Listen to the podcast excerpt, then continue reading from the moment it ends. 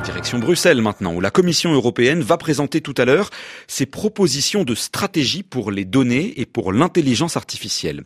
En fait, la Commission a déjà proposé un cadre pour la technologie qui doit accompagner l'explosion prévue du volume des données. Cette explosion, elle va arriver avec l'émergence de la 5G, la nouvelle génération de réseaux de télécommunications mobiles qui concernera à la fois les téléphones et les objets connectés. Pierre Benazet, on vous retrouve en direct de Bruxelles. Bonjour. Bonjour. L'Europe donne le ton donc.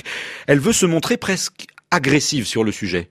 Oui, on sent que pour la Commission, c'est vraiment euh, passé à l'offensive. Le commissaire qui est chargé du marché intérieur, Thierry Breton, euh, répète d'ailleurs souvent la guerre des données industrielles va s'ouvrir, l'Europe en sera le champ de bataille, un vocabulaire effectivement très offensif.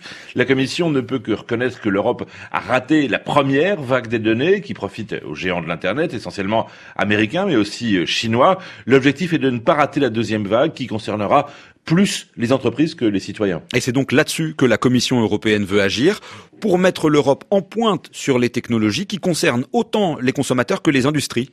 Oui, parce que la Commission estime que tous les 18 mois, en moyenne, les données produites à travers le monde doublent de volume. C'est cyclique. Par ailleurs, 4 cinquièmes des données produites aujourd'hui proviennent de centres de données, un cinquième des objets connectés, du téléphone à l'appareil ménager en passant par les voitures ou les robots d'usine. Et cette proportion devrait s'inverser dans 5 ans.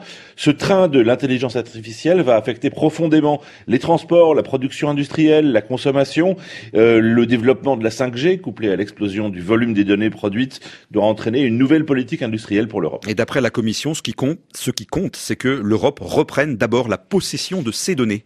Euh, oui, apparemment, et ça concerne autant euh, les citoyens que les administrations ou les entreprises.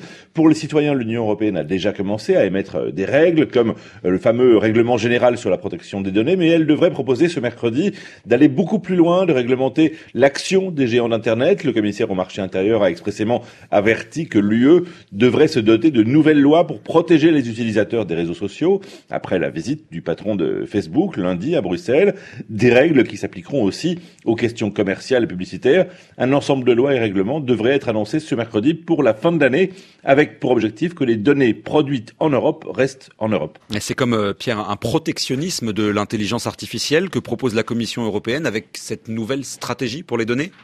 C'est en tout cas, euh, c'est ce qu'on dit ici, euh, la réalisation que l'Europe est assise sur une mine d'or en termes de données, grâce à son marché unique, grâce au fait qu'elle ne s'est pas euh, désindustrialisée comme les États-Unis par exemple, et cette richesse de données doit bénéficier d'abord aux Européens et à leurs entreprises. Selon la Commission, grâce aux brevets détenus par les entreprises européennes, le continent est bien placé pour profiter de la révolution technologique qui s'annonce, afin à la fois de donner un coup d'accélérateur à sa compétitivité et de garantir que la vie privée des citoyens sera préservée.